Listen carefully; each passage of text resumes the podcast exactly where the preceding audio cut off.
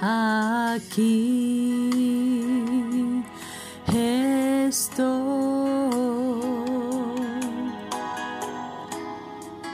Te ofrezco todo lo que soy. Aquí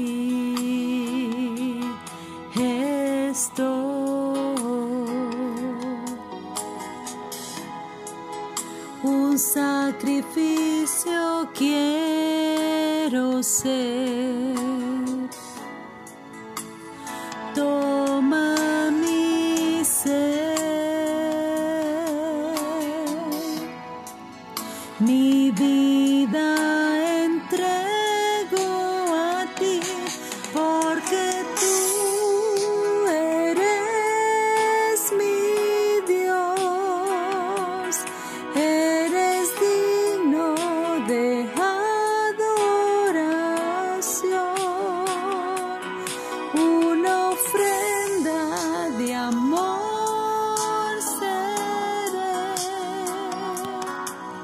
para ti.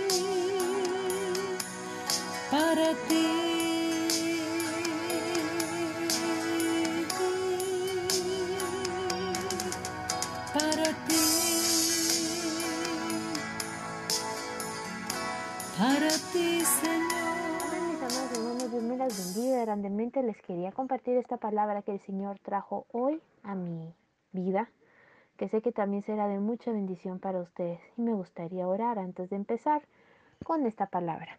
Señor, te doy gracias por tu bondad, por todo lo que nos has dado, por todo lo que tú nos has bendecido, porque por medio de los problemas y las circunstancias de nuestras vidas podemos consolar a otros, Señor, con el mismo consuelo que tú nos has dado.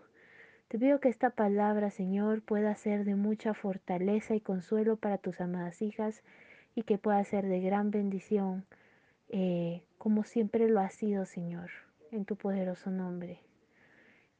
Amén. Me gustaría decir lo que dice Romanos 11:33. Oh profundidades de las riquezas de la sabiduría y de la ciencia de Dios, cuán insondables son sus juicios e inescrutables sus caminos. Mientras cada día avanzo más hacia esta caminata que el Señor nos ha llamado a, caminar, hacia esta carrera, hacia la patria celestial, aunque sé que no he llevado mucha caminata, me he dado cuenta de los preciosos tesoros que uno puede encontrar en esa sabiduría, en la sabiduría que es descrita en Proverbios, en esa sabiduría que es el símbolo de Cristo. Y cómo cada vez me asombra el amor que Él tiene por nosotros. Recientemente fui tocada por Dios por una de sus parábolas, al haber pasado una prueba en donde Dios tuvo que cortar de mí ciertas ramas, sino tal vez la mayoría, que no me daban fruto en mi vida eh, y me hacían estéril. En, hoy quiero hablarles acerca de la parábola de la vida y cómo permanecer en Cristo Jesús. La verdad, esta parábola me marcó mucho. Además de que esta parábola está enraizada con una de las siete declaraciones de Jesús como el yo soy que se presentan en la epístola de, en el Evangelio de Juan, eh, podemos encontrar tesoros tan grandes e infinitos. Pero hoy voy a explicar unos de los pocos, eh, uno de los miles tesoros que el Señor me ha dado a mí a través de esta lectura. Entonces me gustaría empezar con Juan 15.1, donde Dios dijo, donde Jesús dijo, yo soy la vid verdadera y mi Padre es el labrador. ¿Saben? Cuando Cristo estaba diciendo esto, estaba Él subiendo el monte del Getsemaní para interceder delante del Padre y tomar de esa copa de maldición de la cual nosotros debíamos haber tomado, pero el Señor se puso como ese buen pastor para redimirnos. Su corazón en este momento estaba quebrantado al saber cómo Judas lo iba a traicionar, al conocer que Judas lo iba a traicionar, pero también estaba lleno de mucho gozo. Y yo creo que como la vid, que es ese fruto que da de la uva, y en realidad de la uva sale el vino, creo yo que puedo simbolizar del vino, que es el gozo, que también se nos presenta que Jesús es ese gozo, ese nuestro gozo, de, de lo que emana nuestro gozo. Y a la vez, en este momento que Él está diciendo, yo soy la vid, Él también estaba diciendo, yo soy, yo estoy gozoso, estoy declarando que soy el hombre más gozoso del mundo, porque estoy cumpliendo la voluntad y el propósito al cual el Abba me tenía desde antes de la creación del mundo. Y como recordemos, recordando, también en Israel era muy conocido este árbol de la vid. Es más, a Israel también se le comparó como la vid en Isaías 5.2, que era esa vid que se iba a salir de Egipto. Sin embargo, Israel no cumplió esos propósitos que el Señor tenía para ellos, como lo hemos visto. Eran muy rebeldes. Sin embargo, Cristo fue esa vid que el Padre injertó, que el Padre mandó sobre este mundo tan amargado, tan oscuro, para que nosotros permaneciéramos en él. Pero no me voy a adelantar a lo que el Señor Jesús nos quiere seguir diciendo en esta parábola. Así que en Juan 15 del 2 al 4 dice, todo pámpano que en mí no lleva fruto, lo quitará, y todo aquel que lleva fruto lo limpiará, para que lleve más fruto. Ya vosotros estáis limpios por la palabra que os he hablado. Permaneced en mí y yo en vosotros. Como el pámpano no puede llevar fruto por sí mismo, si no permanece en la vid, así también vosotros en, eh, en sí no permaneceréis en mí. Esta declaración es tan profunda que si no nos ponemos a meditar en cada palabra que decía el Señor Jesús, no nos daremos cuenta de lo que el Señor Jesús nos quería revelar. Nos dice Jesús que eres la fuente de todos los nutrientes, de todos esos frutos que tanto deseamos tener, que tanto deseamos demostrar delante de Dios para honrarlo y glorificarlo. La mansedumbre, el gozo, la santidad, todo de Él viene, de Él sale, porque Él es esa vid que da vida para nosotros. Pero nosotros solo somos ramitas, pámpanos que si no estamos injertados en él, no daremos fruto. ¿Cuántas de ustedes podríamos eh, arrancar una rama de cualquier árbol? Por ejemplo, yo voy a poner mi loroco.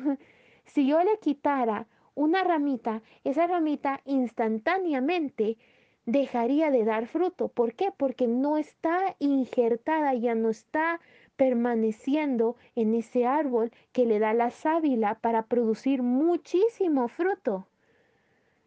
Sin embargo, hay otras ramas que a pesar que estén en Cristo, no están produciendo fruto. ¿Pero por qué? ¿Por qué? ¿Por qué estas ramas no están produciendo ese fruto que tanto desean, deseamos tener? Simple, porque dijo el Señor que para permanecer en Él, para ser limpiados del Padre y no ser podados, necesitamos sumergirnos en su palabra. El Salmo 119.9 dice, ¿con qué limpiará el joven su camino? Con guardar tu palabra. Si nosotros guardamos la palabra del Señor, no estaremos injertados y dando ese fruto. Y a esto me refiero a tener una intimidad con la vid. No podemos ser pámpanos independientes de la vid. Debemos recibir todo lo que la vid nos da a través de esa palabra que está aquí en la Biblia como de lo que oímos en la intimidad con Él. Y aún esa palabra nos tiene que probar en medio de las pruebas, como fue en el caso de José, que ahorita me recuerdo en ese versículo que dice, el dicho de Jehová probó a José. Dios nos va a probar aún para que la palabra quede escrita en nuestros corazones a través de esas presiones en la cual podemos decir poda, para ser limpiados, porque si no, seremos ramas muy infructíferas que solo le estaremos robando a la vid esa sábila, esos nutrientes que pueden producir en nosotros eh, mucho fruto, pero no lo aprovechamos. Muchas veces se nos dice que es por medio eh, de nuestras obras el llegar a ser santos, pero en realidad lo que el Señor nos quería decir es que es por medio de nuestra relación con Dios que nosotros llegaremos a ser santos y perfectos como Él es. Cuando Isaías pudo ser limpio de sus labios, cuando estuvo cerca del Santo de Israel. Fue en ese momento que él dejó esa inmundicia de labios, porque se acercó a la vida Isaías, porque vio al Señor en su trono, como dice Isaías 6 del 5 al 7. Y fue en ese momento que Isaías tuvo ese encuentro con el Santo de Israel, que él pudo ser libre de esa cosa, de, esa, de ese fruto, de esa, de, de esa rama infructífera que el Padre tenía que cortar en Isaías. Y esto lo vamos a ver más adelante con lo que el Señor nos dice. Como dice en la versión Peshita, Juan 15 del 5 al 6, yo soy la vid y ustedes las ramas. El que permanece en mí y yo en él, éste producirá mucho fruto, porque sin mí nada pueden hacer. Como les dije, si arrancáramos una rama de algún árbol, esa rama puede servir para cualquier adornito, pero de ahí no hay nada, no hay fruto, es estéril. Si alguno no permanece en mí, será arrojado fuera como rama seca que recogen y lanzan al fuego para que se queme. En estos dos grupos de pámpanos con fruto y sin fruto, se producen por esta verdad. Muchas veces nosotros no lo entendemos. Hoy en día la iglesia habla de ser santos y ser perfectos. Y no está nada mal, porque así dice la palabra, hay que ser santos como nuestro Dios es santo y perfectos. Cristo lo dijo, ser perfectos, sean santos como mi Padre. Pero caemos en la condición que estaba la iglesia de Éfeso, que es que pensamos que es por nuestras propias obras que llegamos a ser eh, unos cristianos perfectos, que es por medio de nuestras, nuestra forma de, de actuar en el cual llegaremos a ser perfectos. Eh, y entonces poco a poco empieza a originarse en nosotros la hipocresía, o caemos en la religiosidad, o podemos caer en el otro punto en donde imitamos las cosas del mundo para atraer a los que están en el mundo a Cristo y caemos en el libertinaje. Pero en realidad, solo nosotros produciremos ese fruto que permanece cuando seamos dependientes de la vid como pámpanos. Nosotros llegaremos a ser santos y perfectos cuando estemos en la intimidad con Él. Moisés aprendió a ser el segundo hombre más manso porque estuvo a ser cerca de aquel que emanaba de la mansedumbre de Jesucristo. En números 12.3 miramos que Moisés es declarado como un hombre manso. ¿Y quién le dio esa identidad? Cristo. Porque ¿quién escribió números? Fue Moisés. Él tenía esa identidad de que el Señor lo estaba haciendo manso, pero era porque Él estaba con él cada momento. Y también dice que Moisés fue fiel en la casa como dice Hebreos 3 del 5 al 7, como un siervo, él fue fiel. ¿Pero por qué fue fiel? Porque estaba con aquel que es el fiel y verdadero. Porque tuvo una relación con Dios y mientras más tiempo pasaba en su presencia, más tiempo se llenaba de su gloria Moisés. Y lo podemos ver en las escrituras.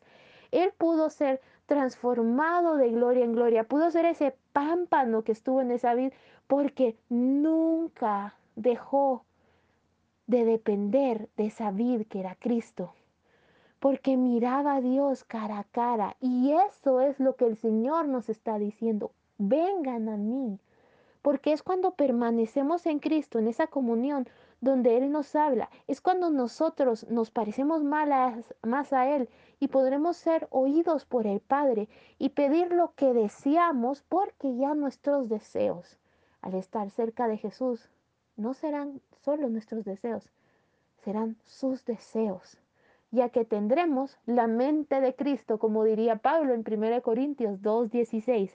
Recordemos que nadie puede tener una característica de alguien más hasta que no conviven con esa persona. Lo mismo es con Dios y en eso se glorifica al gran labrador por toda esa bondad que derramó en nosotros, en que le daremos mucho fruto de cuán cerca estemos de su Hijo y le amemos, como dicen los siguientes versículos. Juan 15, del 9 al 10, con la versión pechita, tal como mi Padre me ha amado y yo también los he amado, permanezcan en mi amor. Si guardan mis mandamientos, permanecerán en mi amor, como yo he guardado los mandamientos de mi Padre y permanezco en su amor. Los versículos son preciosos. Jesús nos amó de tal manera como el Padre lo ama. Esto es algo profundo. Dios nos ama tanto como el Padre ama al Hijo. Jesús nos ama de esa forma. Pero también Él dice, está bien, la clave de por qué somos restaurados y transformados y cambiados para ser un vaso de honra al Padre es por el amor de Jesús. Es porque su amor es el que se encarga de sostenernos, de hacer todas esas cosas, porque Él es ese Padre eterno, que cuando nosotros como pámpanos o como esos niñitos chiquitos, le tomamos la mano a Él como Padre eterno antes de cruzar una senda, podría poner eh, un ejemplo, cuando un niño va a cruzar esa calle donde transitan los carros y agarra la mano de su padre, el niño va confiado, hasta baila, agarra los muñecos y piensa que es una aventura porque vive confiado y dependiente de su padre. Pero no depende de la fuerza del niño, de cómo está sosteniendo el brazo del padre. Es el padre que toma con amor y que sujeta de tal forma al hijo que cuando viniera algún tipo de peligro para el hijo, el padre pudiera reaccionar. Así y más es nuestro Señor Jesús con su amor. Muchos podrían decir que por nuestra relación con Dios no seguiremos, no conseguiremos la santidad, porque qué impío, qué inmundo se acercaría y resistiría ante la santidad de Dios. Y aunque eso es muy, es la verdad, no olvidemos que estamos también hablando de ese Dios que nos quiere limpiar y dijo, venid luego, dice Jehová, y estemos a cuentas. Si vuestros pecados fueren como la grana, como la nieve serán emblanquecidos. Si fueren rojos como el carmesí, vendrán a ser como blanca lana. Isaías 1:18. Y también es el mismo Dios que dijo en Lucas 5:32, no he venido a llamar a justos, sino a pecadores al arrepentimiento. Ahora, ya que conocemos que es por el amor de Dios, por su amor, que nosotros estamos de pie y que no hemos sido conmovidos, como diría el salmista David, tenemos que tomar el otro punto que Jesús nos habla, que su amor también sea correspondido por nosotros. Nosotros tenemos que corresponderle a Dios, a su amor, pero ¿cómo? Fácil, haciendo lo que Él le agrada, obedeciendo sus mandamientos, aborrecer lo que Él aborrece y agradándonos de hacer, como en el caso de Jesús, la voluntad de Él. Como dijo en el Salmo 48, hacer tu voluntad, Dios mío, me ha agradado, que eso sea nuestro, nuestro sentir.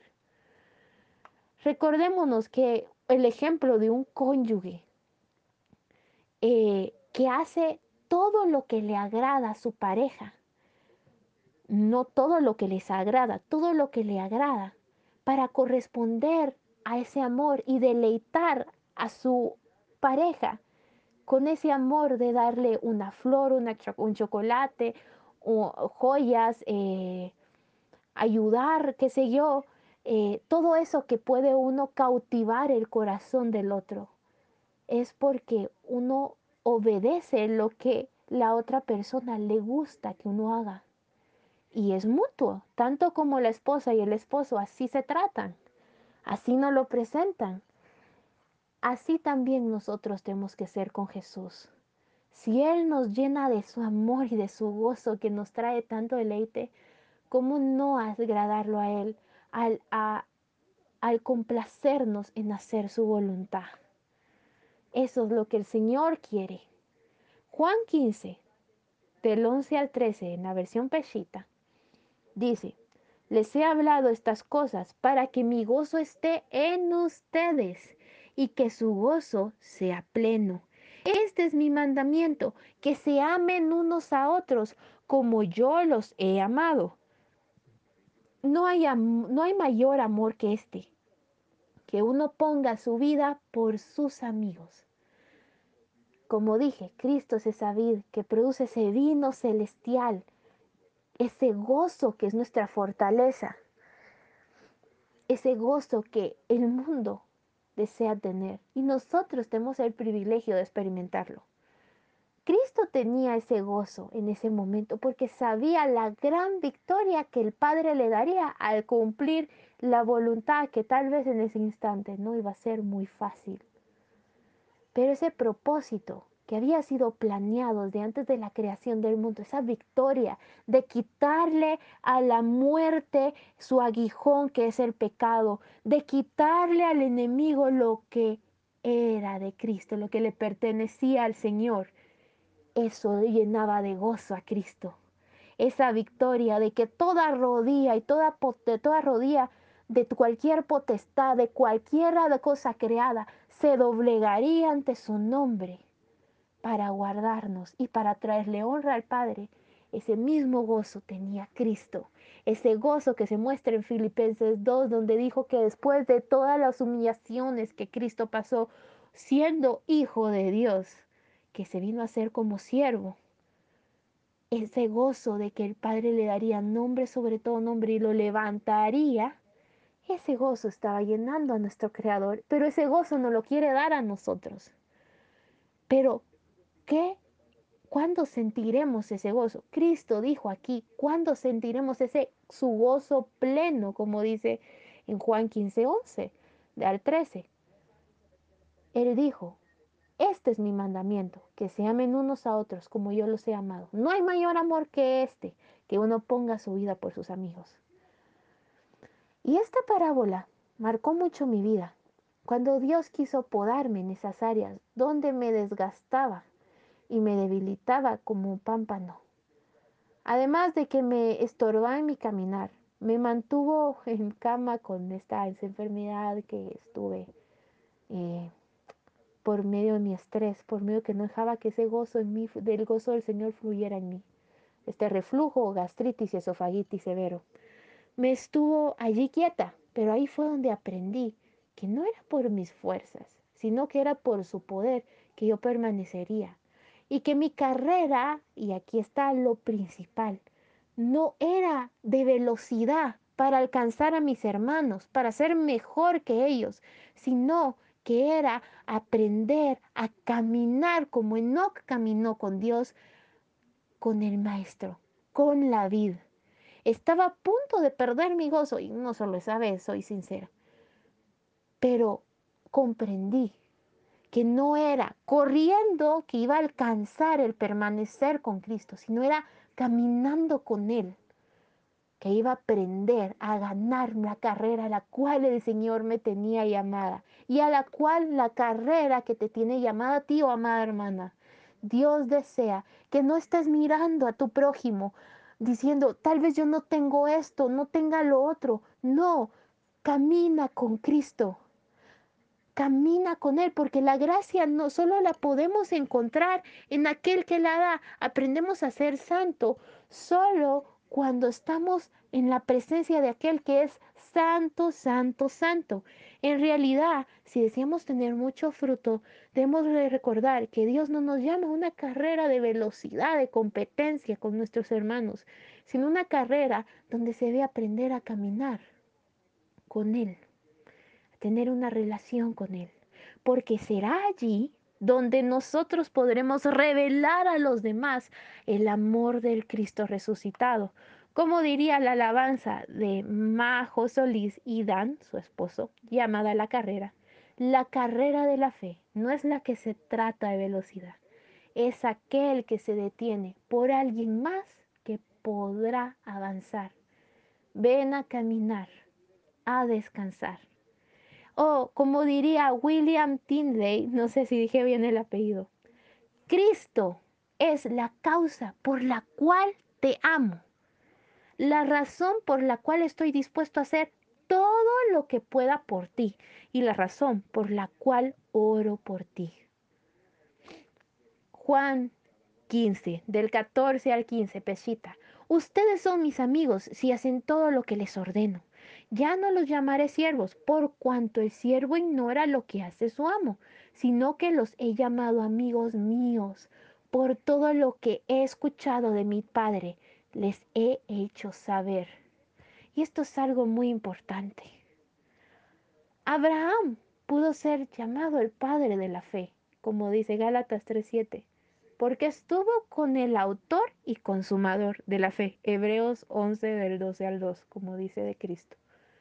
Y fue su amigo, como lo declaró Santiago 2:23, el hermano de Jesús. Lo que está diciendo Jesús a sus discípulos en este tiempo es, y donde él estaba abriendo su corazón quebrantado, pero a la vez, como dije yo, estaba lleno de gozo. Es que solo la relación y la obediencia a nuestro Creador, esa obediencia que nos complace de agradarlo, de deleitarlo, de ministrarlo, de contentarlo, es la que nos llevará a dar fruto, más fruto y mucho fruto. Es solo cuando estemos cerca de Él, caminando cuando nosotros le daremos la gloria al Padre, cuando estemos siendo como esa preciosa novia que al ver al amado dice, como dicen Cantares 3 al 4, como dice la nueva versión de las Américas, apenas lo había pasado cuando hallé al que ama mi alma. Lo agarré y no quise soltarlo hasta que lo introduje en la casa de mi madre y en la alcoba de la que me concibió. Juan 15, 16, que es lo último de esta parábola en la versión pechita, dice, ustedes no me eligieron a mí, sino que yo los elegí a ustedes, yo las elegí a ustedes y los he designado, las he designado para que ustedes ciertamente vayan y lleven fruto y que su fruto permanezca pase las pruebas, pase las bendiciones, permanezca.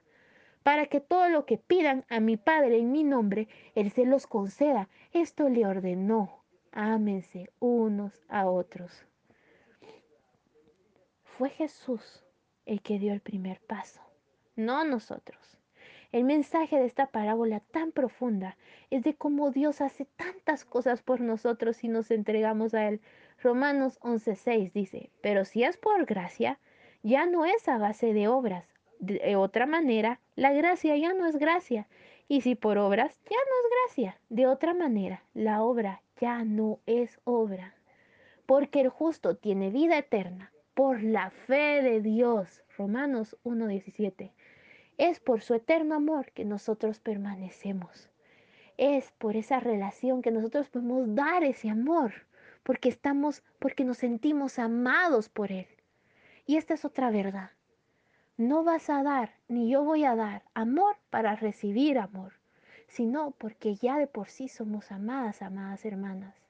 Entonces nosotros no nos, no nos debe importar quién nos hace el feo, quién nos insulta, sino demos amor porque de por sí ya somos amadas. Cristo dijo, ustedes no me eligieron a mí, sino yo las elegí a ustedes. Qué privilegio de que el amado nos haya escogido. Y ese debe ser nuestro gozo, ese debe ser nuestra identidad, que somos amadas por Él. Como Juan, que aún en su carta él escribió, el discípulo amado de Jesús. Juan no dijo, yo soy el mejor apóstol, yo soy el mejor maestro. Ah, yo me senté con Jesús y me, y me recosté y recosté mi cabeza sobre su hombro. Él dijo, yo solo sé que Él me ama. Yo soy su discípulo amado. Y por eso fue el apóstol que demostraba tanto amor, porque él se sentía amado y no esperaba de alguien más el amor, porque ya tenía el amor del Jesús, de Dios. Ese debe ser nuestro contentamiento, que Él nos sostiene con su diestra y que estamos de pie, que no seremos conmovidos, que estamos injertados en esa preciosa vida y que el labrador, que es el Padre, nos poda y que le importamos porque por eso nos poda. Permanecer no es algo fácil para el ser humano. Pero como dije desde un principio, Jesús es, ese Padre eterno que cuando vamos a cruzar una calle peligrosa, Él sostiene más fuerte nuestra mano. Por medio de esa relación, donde dejamos que Dios sea nuestro hermano, esposo, Señor, amigo, maestro, Padre y todo nuestro ser, todo Él, es que podremos experimentar esta vida preciosa, Cristo es el camino, la verdad y la vida. No hay ninguna otra religión, ni aún el judaísmo, que nos haga estar cerca del Padre, que nos haga sentir estar cerca de Él. Él es ese árbol fructífero que el Padre preparó para esta tierra, para producir un huerto donde Él se gozara, donde estuvieran todos sus hijos adoptivos dando ese fruto que Él dio y honren y lo honren a Él. Es por medio de nuestra relación que nosotros somos llevados de gloria en gloria, como dice 2 Corintios 3:18. Y hasta que no entendamos esto, no nos sentiremos avivados y llenas a más hermanas. Y no nos sentiremos con fruto. Es por eso que muchos cristianos se han secado en estos tiempos. Porque se les ha olvidado permanecer en la vida. Porque se nos ha olvidado el primer amor. No caigamos como la iglesia de Éfeso, que el Jesús los exhortó. Pero tengo una cosa en contra de ti, que has perdido el primer amor. La clave para permanecer en Cristo es permanecer en el primer amor. No es con qué le podamos dar al Señor, sino lo que le, que le entreguemos todo, que nos entreguemos por completo a Él, para que Él haga lo que quiera con nosotros. Y por medio de ese amor ser pámpanos que permanecen. Y un ejemplo, con esta término, del que puedo dar, es sobre el apóstol Pedro. Miremos a Pedro cuando le anegó a Jesús tres veces, en Marcos 14, 27 al 31, y en todos los, casi que en todos los evangelios, eh, podremos ver que él falló de una manera fatal, grande. Y a pesar de que el Jesús resucitado se había encontrado con Pedro, aún Pedro se sentía un traidor, se sentía un fracasado posiblemente decepcionado de él mismo, miramos en Juan 21 que él se fue a pescar con otros discípulos. Él estaba volviendo a la rutina de la cual Jesús ya lo había sacado. Pero saben, ahí fue donde Jesús se encontró con él.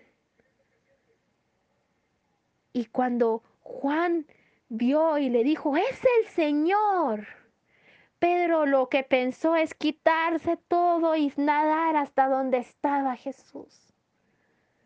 ¿Y qué le tenía preparado Jesús? No le tenía un sermón de por qué lo había negado. Le tenía preparado un desayuno para él y sus demás discípulos. Y quería enseñarle una gran lección a Pedro de que él es la vid y nosotros los pámpanos. Jesús le dijo a Pedro en ese mismo capítulo, Simón, hijo de Jonás, ¿me amas? Y este amas es de amor ágape, amor sin condición el que Dios nos da. ¿Más que a estos? Y Pedro contestaba, sí, Señor, tú sabes que te amo, pero este amo que decía Pedro era un amor fileo, amor de amigos. No era tan grande. Entonces Jesús le dijo, apacienta mis corderos. Y entre esas conversación, ese diálogo que tuvieron entre ellos. Pedro se había desanimado. Porque dijo, Señor, no te amo. Me imagino que eso va haber pensado Pedro, no te amo como tú me amas. Y aun si tú me dices esto, tú me entregas esto, me, me dices que apaciente tus corderos, tus ovejas, que pastoree tus ovejas.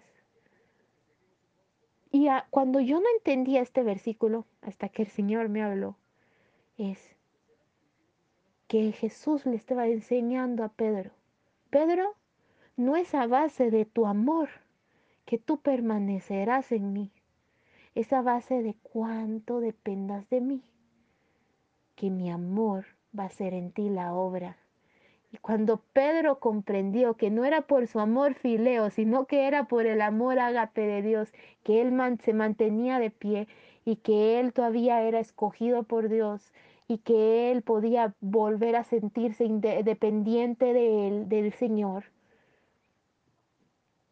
comprendió que sus fuerzas venían de la vid y no de él, y que era su amor sin condición el que él podría avanzar a toda esa subida, a toda esa vida el cual el Padre le tenía preparado. Y por eso vemos que Pedro, eh, más adelante, que escribió la escalera de fe en 2 de Pedro 1 del 5 al 8, sabemos por qué Pedro puso la fe en el principio, pero el amor ágape de Dios hasta el final, porque solo es cuando caminamos con Él, cuando nos aferramos a Él y dependemos de Él y nos entregamos a Él,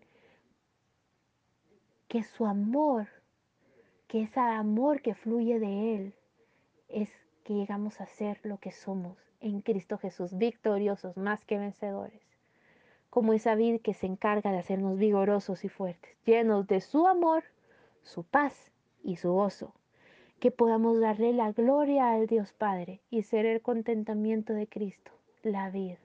Como diría en Cantares 7:10, que Cristo diga eso de, mí, de nosotros.